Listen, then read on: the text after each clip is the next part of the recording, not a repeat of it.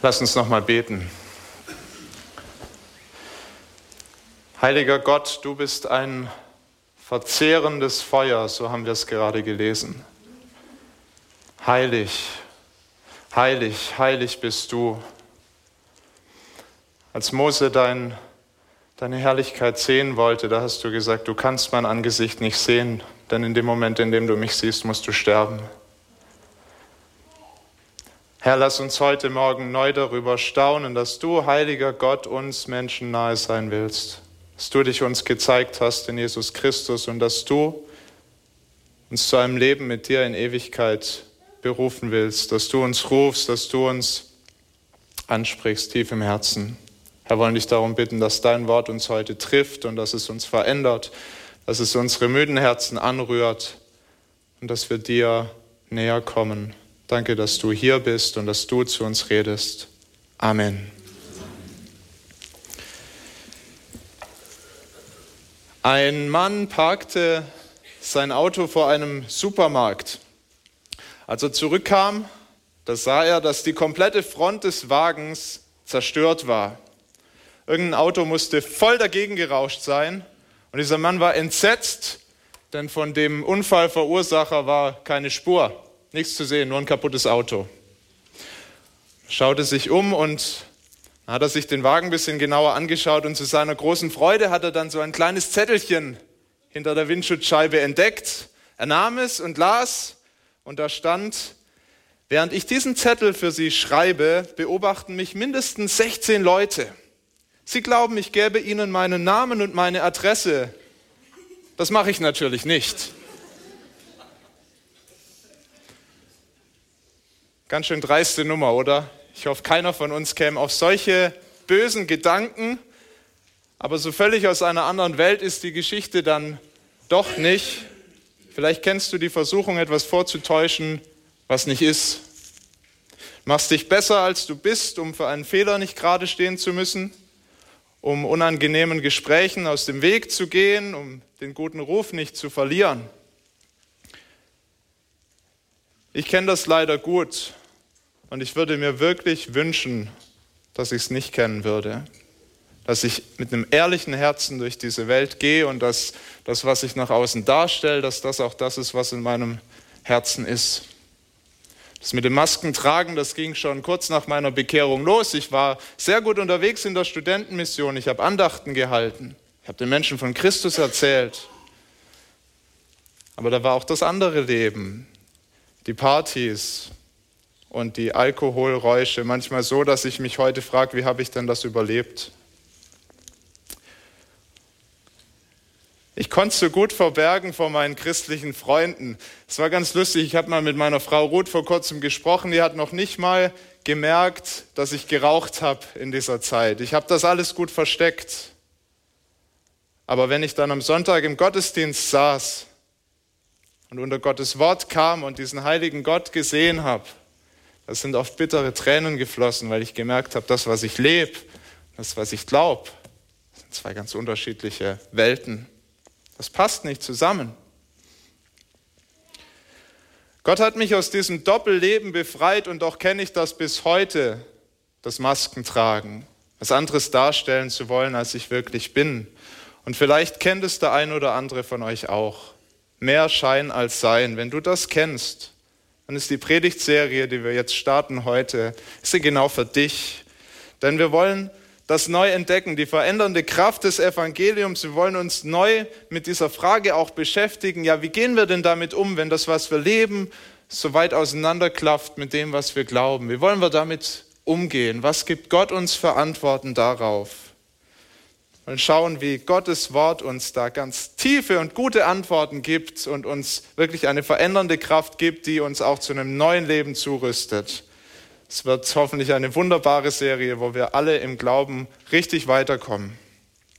Und wir wollen heute starten mit einem Text aus dem Propheten Jesaja. Der ist in den letzten Jahren hier, seit ich da bin, schon, glaube dreimal gepredigt worden. Aber er ist so wunderbar, weil er uns an den Anfang führt und uns unsere Situation vor Augen führt, wie wir vor Gott stehen. Es ist in eine Situation gesprochen, in der hatte das Maskentragen Hochkonjunktur. Damals im Volk Israel die Leute Die waren fromm nach außen.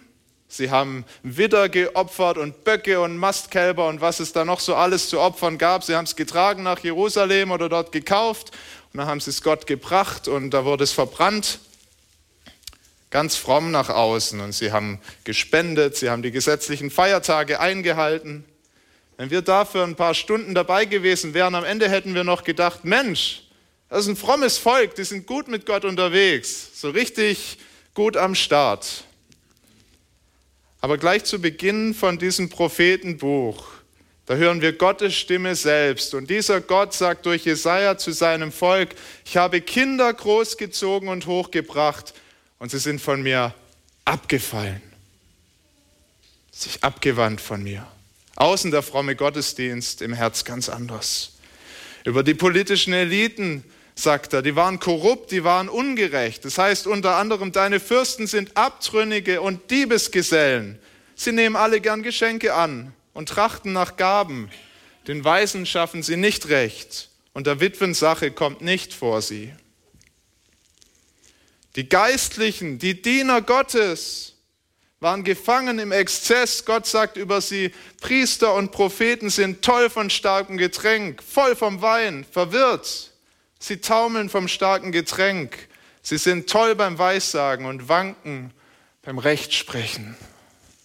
Vernichtendes Urteil über die Diener Gottes. Das Volk war tief von okkulten Praktiken durchsetzt. Man ging zum Wahrsager, man hat sich irgendwo das geholt, was man brauchte. Dieses Volk regierte nicht der lebendige Gott. Im Mittelpunkt stand hier ganz der Mensch mit seiner Gier und seiner Lust und aller Eitelkeit. Der Mensch war das Maß aller Dinge. Verblendung war so groß. Und Gott war für die meisten dieser Leute, verzeiht mir diesen drastischen Ausdruck, er war für die meisten ein nützlicher Idiot. Einer, den man für seine Sache einspannt, vor seinen eigenen Karren spannt, dort, wo man sich Vorteile versprach. Die Priester benutzten ihn, um Wohlstand zu bekommen, die großen Könige, um ihre Macht zu zementieren. Der einzelne Israelit, der rief ihn, wenn er Hilfe brauchte und wenn die Hilfe nicht von Gott kam, dann suchte man sie sich eben woanders. Äußerlich Gottes Volk, im Herzen so meilenweit von ihm weg. Eine große Tragik. Aber mitten in diese gottlose und verwirrte Zeit schenkt Gott dem Propheten Jesaja eine gewaltige Vision. Der Herr selbst führt ihm vor Augen, wer er selbst ist. Und das, was dieses Volk so völlig vergessen hatte, er zeigte Jesaja auf atemberaubende Weise seine unbeschreibliche Majestät, seine Herrlichkeit. Und wir dürfen mit dem Propheten staunen und sehen, wie diese Herrlichkeit aussieht. Wir lesen in Jesaja 6, Verse 1 bis 5 und jetzt aus der Luther-Übersetzung. NGÜ ist super, immer wieder. Aber jetzt lesen wir aus Luther.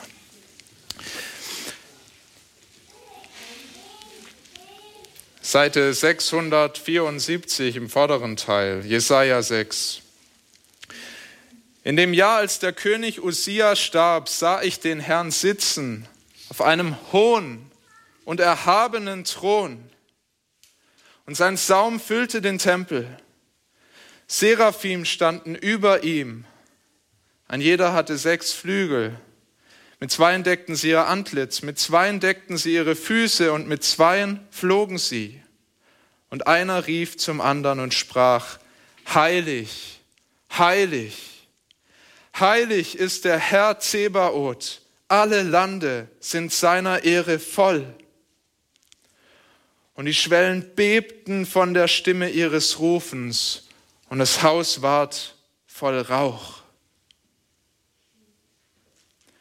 Da sprach ich, weh mir, ich vergehe, denn ich bin unreiner Lippen und wohne unter einem Volk von unreinen Lippen denn ich habe den König, den Herrn Zebaoth, gesehen mit meinen Augen.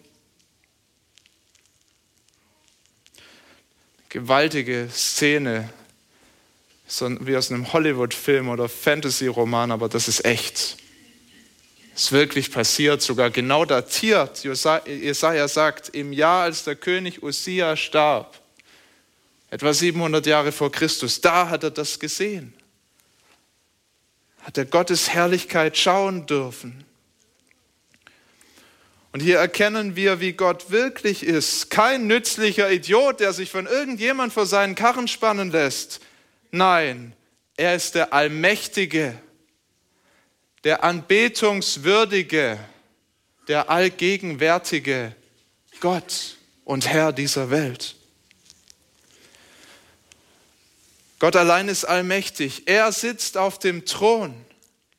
Nicht auf irgendeinem Thron unter vielen auf Augenhöhe mit den Herrschern dieser Welt. Nein, wir lesen bei Jesaja, er sitzt auf einem hohen, auf einem erhabenen Thron. Er thront über dieser Welt.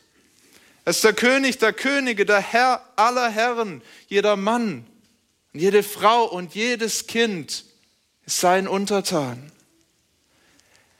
Gott ist die oberste Instanz, vor der sich jeder verantworten muss. Das musste auch der König Usia erfahren, von dem wir hier lesen, dass er gestorben ist. Einer, der am Anfang ganz gut mit Gott unterwegs war. Und Gott hat ihm viel geschenkt, er hat ihm Macht geschenkt, er hat ihm eine große Armee geschenkt. Über 300.000 Soldaten hatte dieser Usia, hat tolle Bauprojekte gemacht in Israel. Reich gesegneter Mann. Und im Alter fällt dieser Mann von Gott ab und er geht in den Tempel und er tut eine Arbeit, die er nicht tun soll. Er opfert dort Gott das, was die Priester tun sollten und Gott bestraft ihn dafür. Gott setzt ihn ab. Gott schickt ihm eine Krankheit und es ist das Ende der Königsherrschaft dieses Usias. Gott ist der Herr, er lässt sich nicht spotten, er thront über dieser Welt. Doch auch die besten Herrscher sind nur für eine gewisse Zeit eingesetzt. Wir wissen das von David, ein Mann nach Gottes Herzen, ein König, so wie ihn Gott sich vorgestellt hat. Aber auch er war nur für eine gewisse Zeit über eine gewisse Anzahl von Menschen gesetzt. Auch er starb irgendwann, wurde von Gott abberufen. Wie anders ist der Gott dieser Welt? Er regiert von Beginn der Zeit bis in alle Ewigkeit. Cäsar hat seinen Lorbeerkranz längst abgegeben. Gott regiert, er sitzt auf dem Thron. Napoleon, Stalin und sogar der gute Obama. Alle mussten sie ihre Macht abgeben. Gottes Macht bleibt. Glaubst du, dass Gott im Regiment sitzt, wie es in einem Kirchenlied heißt? Glaubst du, dass er alles fest im Griff hat, dass er selbst Herr ist über die schlimmsten Diktatoren dieser Welt und dass selbst sie keine freie Hand haben? Gott ist der Herr. Dieser mächtige König ist der Herr dieser Welt. Und dieser Herr ist allein anbetungswürdig. Auch das sehen wir in dieser großen Vision, die Jesaja hat. Rund um den Thron Seraphim, das sind Engel, die Gott zujubeln, die ihn anbeten. Sie machen uns vor, wie man diesem Herrn der Welt angemessen begegnet. Sie suchen seine Nähe. Sie halten sich bereit, ihm zu dienen, ihn zu loben, zu preisen.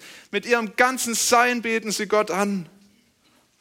Sie zeigen uns das, was wir so leicht aus dem Blick verlieren. Er allein ist anbetungswürdig. Gott allein.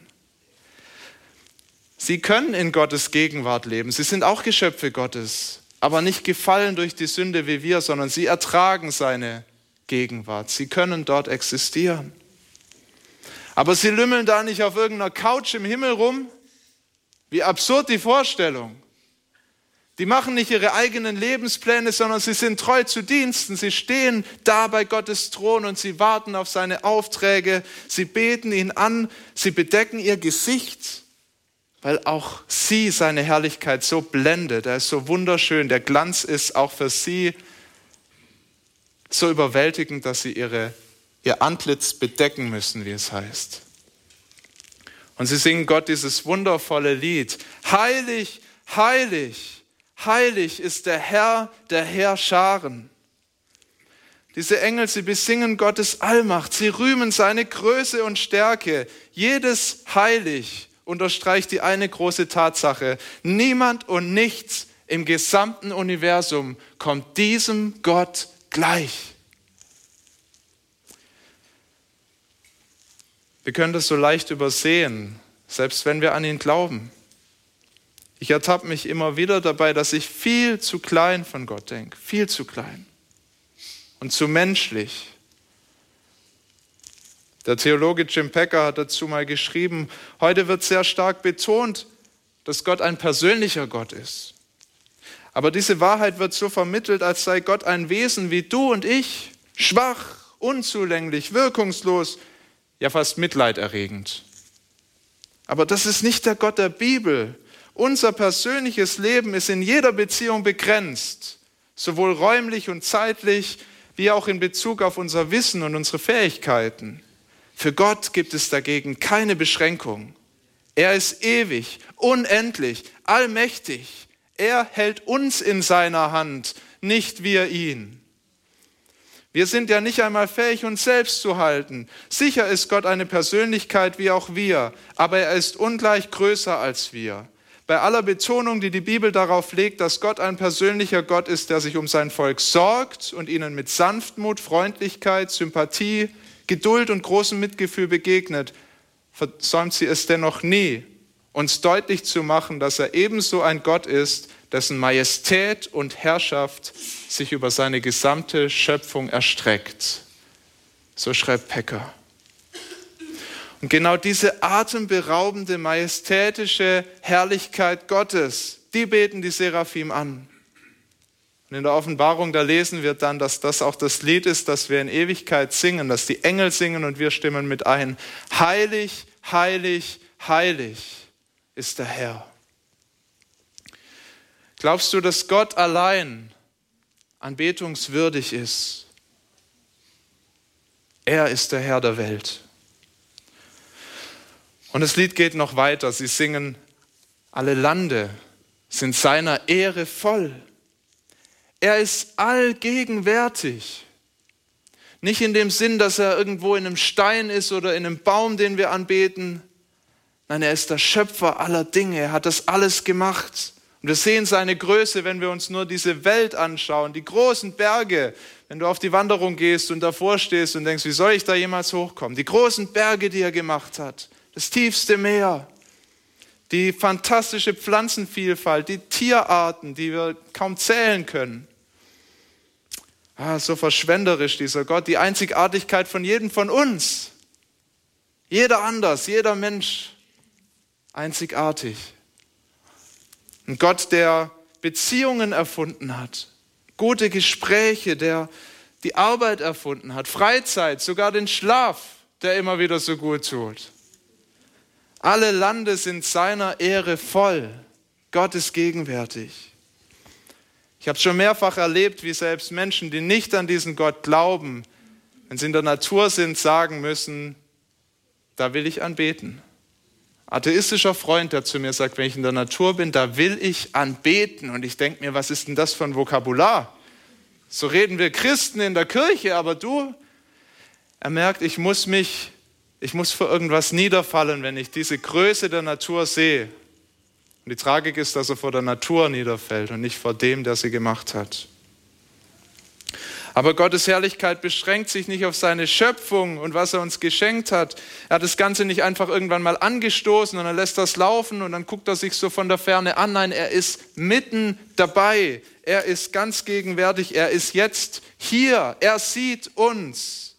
Er sieht jeden von uns, er kennt uns besser, als wir uns selbst kennen. So sagt uns das die Bibel an so vielen Stellen. Er weiß, was wir wirklich brauchen, was uns auch gut tut.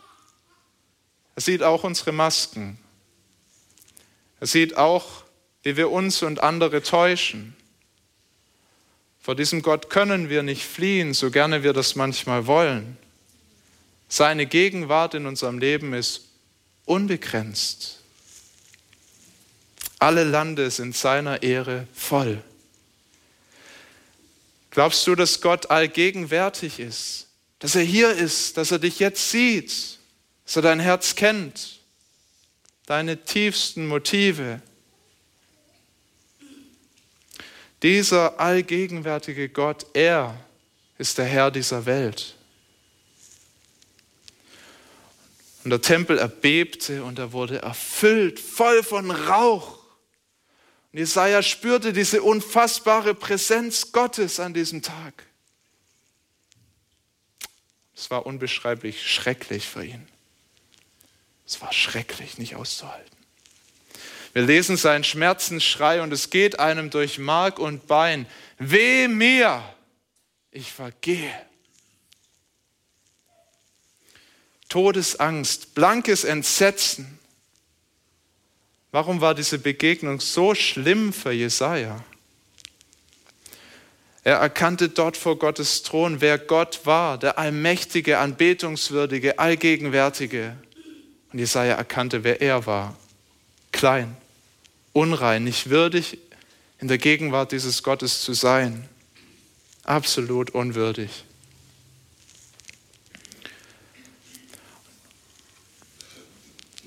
Die Engel, die haben angebetet, aber Jesaja hat erkannt, ich kann da nicht mit einstimmen in dieses Lied. Der Prophet beschreibt hier nur das markanteste Symptom unserer Unwürdigkeit. Er sagt, ich habe unreine Lippen und wohne unter einem Volk unreiner Lippen. Dein Gottes Gegenwart, da wurde ihm bewusst, wie schlimm es um ihn stand. Da hörte er die Engel mit ihren reinen Lippen Gott loben. Heilig ist der Herr Zebaoth. Und er merkte, da kann ich nicht mitsingen. Die Lippen, die sind unser mächtigstes Werkzeug, um gegen Gottes Gebote zu verstoßen. Jesaja begriff das so schmerzlich, wie das, was er sagte, immer wieder so überhaupt nicht Gottes Willen entsprach. Seine Sprache verriet ihn. Seine Worte zeigten, was in seinem Herzen war. In Gottes Gegenwart, da wurde er seiner eigenen Sünde überführt und er erkannte wie nie zuvor, in welchem Zustand sein Herz war und in welchem Zustand sein ganzes Volk war. Äußerlich wurde da Gottesdienst gefeiert, aber ihre Sprache verriet sie alle. Usia, der da in diesen Tempel gegangen ist, der König, und die Priester sagen ihm, geh wieder raus, du gehörst hier nicht her. Und was tut Josia? Er schimpft auf die Priester. Was bildet ihr euch ein? Und er macht sich furchtbar schuldig mit seinen Worten. Die Priester, die im Alkoholrausch Gott lästerten. Das einfache Volk, das sich vielleicht beschwerte, wenn Gott unser Gebet nicht hören kann oder nicht hören will, dann gehe ich eben zum Wahrsager. Auch unsere Sprache verrät uns. Sie verrät, wer eigentlich in unserem Leben regiert, wer tief in unserem Herzen das Sagen hat. Und wie oft ist es nicht Gott? Wie oft sind es am Ende doch wir selbst? Meine Frau verletzt mich und ich reagiere gekränkt und suche nach der nächsten Möglichkeit, es ihr heimzuzahlen. Oder ein Bruder verhält sich in der Gemeinde nicht so, wie ich mir das vorstelle. Und anstatt mit ihm darüber zu reden, fange ich an, hinter seinem Rücken zu lästern. Jemand braucht meine Hilfe und ich sage, ich habe Besseres zu tun. Keine Zeit. Das sind keine Peanuts. Wo Jesus sagt, liebt euren Nächsten, ja liebt sogar eure Feinde, da lebe ich so oft nach dem Motto, wie du mir, so ich dir. Das ist das Motto dieser Welt. Wie du mir, so ich dir. Unsere Sprache verrät uns. Wie dringend brauche ich die Erkenntnis Jesajas? Ich habe unreine Lippen und wohne unter einem Volk von unreinen Lippen. In Gottes Licht, da gibt es für mich nichts zu beschönigen. Da erkenne ich mein eigenes böses Herz und wie weit weg ich immer wieder von Gott bin da kann ich nicht mehr mit dem Finger auf andere zeigen. Und genau das ist der Punkt, an den uns Gott immer wieder führen will. Er will, dass wir vor seiner Heiligkeit erzittern. Er will, dass wir erkennen, wie klein und unwürdig wir sind. Aber nicht damit wir verzweifeln. Nicht damit wir daran irre werden. Nein, er will es um uns ganz tief zu verändern. Schenkt uns diese Erkenntnis, damit etwas ganz anders wird in unserem Herzen. Ja, in seiner großen Gnade und Barmherzigkeit schenkt uns dieser Gott selbst Veränderung. Das ist das Evangelium, die unfassbar gute Nachricht, dass dieser Gott sich unserer Situation annimmt, dass das nicht der Endpunkt ist, wie Jesaja da so steht vor Gott und sagt, wem mir ich vergehe. Jesus Christus, unser Herr und Heiland, hat den Grundstein gelegt für unsere Lebensveränderung. Ohne ihn wäre weh mir ich vergehe unser letztes Wort. Stehen vor Gott, es wären unsere letzten Worte, die Jesaja da gesprochen hat. Aber mit ihm sieht unsere Situation so anders aus. Christus ist in seiner großen Liebe für uns eingetreten vor diesem Gott ist gekommen und hat ein Leben geführt, von dem wir nur träumen können. Ein Leben ganz in der Gegenwart und Präsenz Gottes. Mit reinen Lippen. Es begeistert mich immer wieder, wie Jesus am Kreuz hängt und wo wir alle fluchen und schimpfen würden auf die Leute, die uns dahin gebracht haben, weil wir unschuldig am Kreuz hängen. Aber wir würden so fluchen. sagt Jesus in seiner großen Liebe, Vater, vergib ihnen, denn sie wissen nicht, was sie tun. Das sind reine Lippen. Dieser Jesus, er tritt für uns ein beim Vater. Er ist gestorben und auferstanden, damit jeder von uns in Gottes Gegenwart nicht vergehen muss, sondern das ewige Leben hat jeder, der an Christus glaubt. Ist der Startpunkt. So kommen wir zu Gott, so bekommen wir Frieden mit ihm. Aber das ist nicht der Endpunkt. Es ist die Tür zu einem neuen Leben und zu einem neuen Leben der Veränderung. Und das ist das, was wir oft aus dem Blick verlieren. Da geht es erst los. Je tiefer ich nämlich in meinem Herz begreife, wie heilig dieser Gott ist, an den ich glaube, desto weniger werde ich diesem Gott und anderen Menschen etwas vormachen wollen, etwas darstellen wollen, was ich gar nicht bin. Was bringen mir denn meine frommen Masken, wenn Gott mich doch so tief kennt und sieht und dahinter sieht? Was bringt es mir, irgendjemand etwas vorzuspielen über meinen geistlichen Zustand? Nichts. Mir hat diese Feststellung immer wieder geholfen, ehrlich zu werden. Nur eine ganz kleine Geschichte erlebt, kurz nachdem ich hierher kam in die Gemeinde und meine Frau Ruth und ich, wir haben uns mit Leuten aus der Gemeinde verabredet und auf dem Weg dorthin haben wir uns mitten auf der Straße fürchterlich gestritten. Es war ein Streit, wie ich ihn in meinem Leben noch nicht hatte. Ist das peinlich? Du bist auf dem Weg zu jemand aus der Gemeinde. Was sollen die denn denken? Der angehende Pastor hat seine Ehe nicht im Griff. Und da ging es los im Kopf. Was erzähle ich denen jetzt? Was kann ich vorschieben? Was für Ausreden kann ich bringen? Anderer Termin dazwischen gekommen. Gehen wir einfach hin und spielen etwas vor? Und dann habe ich die sanfte Stimme des Heiligen Geistes gehört, der sagt, sag die Wahrheit. Sag, wie es aussieht. Sag einfach, wie es ist. Ich rufe den Kollegen an, sag, wie es ist. Und er freut sich sogar noch und sagt, das kenne ich auch. Das kenne ich auch. Ich sage das nicht zu meiner Ehre, sondern zu Gottes Ehre, denn da, wo wir erkennen, dass Gott an uns wirkt, dass Gott dahinter schaut, da müssen wir keine Ausreden mehr erfinden, da müssen wir uns nicht was vorspielen und uns besser machen, als wir sind. Da dürfen wir ehrlich werden. Gott hat riesengroße Freude daran, wenn wir ehrlich werden.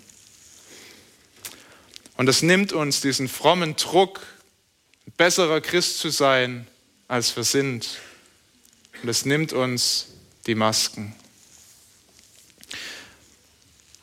Aber das ist nicht das Einzige, was das Evangelium tut. Das wäre ein bisschen wenig, nur ehrlich miteinander zu sein. Es wäre schon viel, aber es wäre zu wenig. Das Evangelium, das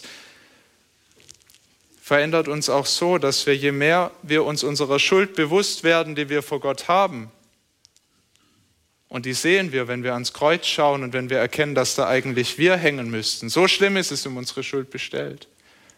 Je mehr wir Gottes Heiligkeit erkennen und unsere Schuld erkennen, desto mehr wollen wir daran gar nicht mehr festhalten, an all den Dingen, die uns wegziehen von Gott. An unserer Faulheit und unserer Eitelkeit und all dem, was uns sonst noch so im Weg steht. Wir wollen es gar nicht mehr behalten. Wir sagen, Gott, nimm du es. Reinige du mich. Ich will es nicht mehr behalten. Reinige du unsere Herzen, schenk du uns einen neuen Geist. Das ist nicht der Ruf, den wir nur am Anfang unseres Glaubenslebens schreien. Das ist der Ruf, der immer und immer wieder erschallt. Herr, reinige mich neu, schenk mir einen neuen beständigen Geist, der ruht in dir. Das sollten wir rufen, wenn Gott uns unsere Schuld vor Augen führt. Sei dir ganz sicher, Gott wird antworten. Er hat Freude daran, wenn seine Kinder umkehren, wiederkommen zu ihm und ihm die Schuld hinlegen sagen, ich will es nicht mehr behalten. Du bist mein Herr. Und wir werden es auf dieser Erde nicht erleben, dass wir perfekt leben. Edith, wir haben neulich darüber gesprochen im 55 Plus. Wir werden das nicht erleben. Nicht mal ansatzweise. Das Gegenteil ist nämlich wahr. Je länger wir mit diesem heiligen Gott unterwegs sind, desto mehr wird uns bewusst, wie schuldig wir sind und wie fern wir mit unseren Menschenherzen von ihm sind. Das soll so sein. Wir sollen das immer mehr spüren. Das ist gut, wenn wir das spüren und merken, dass wir vor Gott aus uns selbst nicht bestehen können. Und es kann und soll uns auch immer wieder traurig und betroffen machen. Wer kennt das nicht?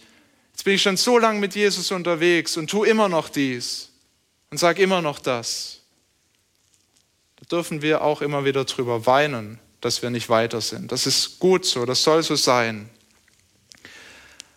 Aber da sollen wir nicht stehen bleiben, denn so eine Erfahrung macht uns auch Christus groß, immer größer und größer und ist deshalb auch ein Riesenglück.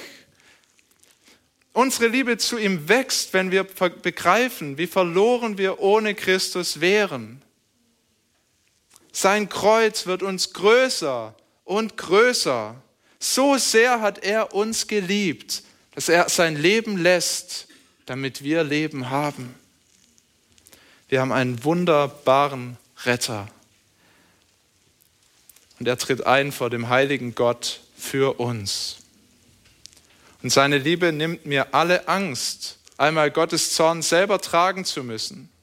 Und deshalb gibt sie mir auch Mut, Veränderung anzupacken. Denn ich darf fallen, ich darf Fehler machen. Für Gott ist unser Scheitern kein Problem, seit Christus die Schuld getragen hat am Kreuz. Gott kann mit unserem Scheitern umgehen.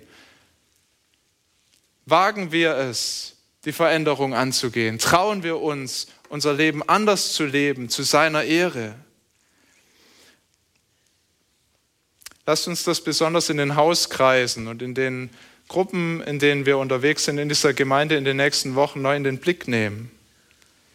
Gerade in den Hauskreisen oder auch in der Ehe, in engeren Beziehungen, da kann das jetzt eine ganz gute Zeit sein, neu unsere Beziehung zu Gott in den Blick zu nehmen und uns zu fragen, wo stehen wir? Ganz ehrlich, offen zu sagen, so sieht's aus. Vielleicht hat jemand seit Jahren die Bibel nicht mehr gelesen. Es kann sein. Vielleicht ist unser Gebetsleben unglaublich schwach. Lasst uns ehrlich werden und darüber sprechen. Lasst uns das Gott hinhalten und ihn darum bitten, diesen heiligen Gott, dass er uns neu belebt durch die Kraft seines Evangeliums, dass er uns neu macht. Er kann damit umgehen. Wir müssen ehrlich werden vor ihm und ihm das hinlegen. Und dann lasst uns das nicht als eine reine Pflichtübung sehen. Wir müssen Gott nicht zufriedenstellen durch unsere Leistungen. Lasst uns erkennen, dass das Leben, das er für uns hat, dass das das Leben ist, das sich wirklich lohnt. Es gibt kein besseres Leben als ein Leben nach Gottes Willen. Das ist die große Wahrheit. Es gibt kein besseres Leben. Du tust es nicht, um Gott zufriedenzustellen. Du tust es, um in deine Bestimmung zu finden, um in den Plan deines Schöpfers zu finden. Deshalb willst du Lebensveränderung. Und du wirst das Leben finden, das sich wirklich lohnt. Leben voller Freude und Hoffnung und voll von Gottes großer Liebe. Amen. Lass uns diesen Gott anbeten mit dem Lied, das die Seraphim singen. Heilig, heilig, heilig.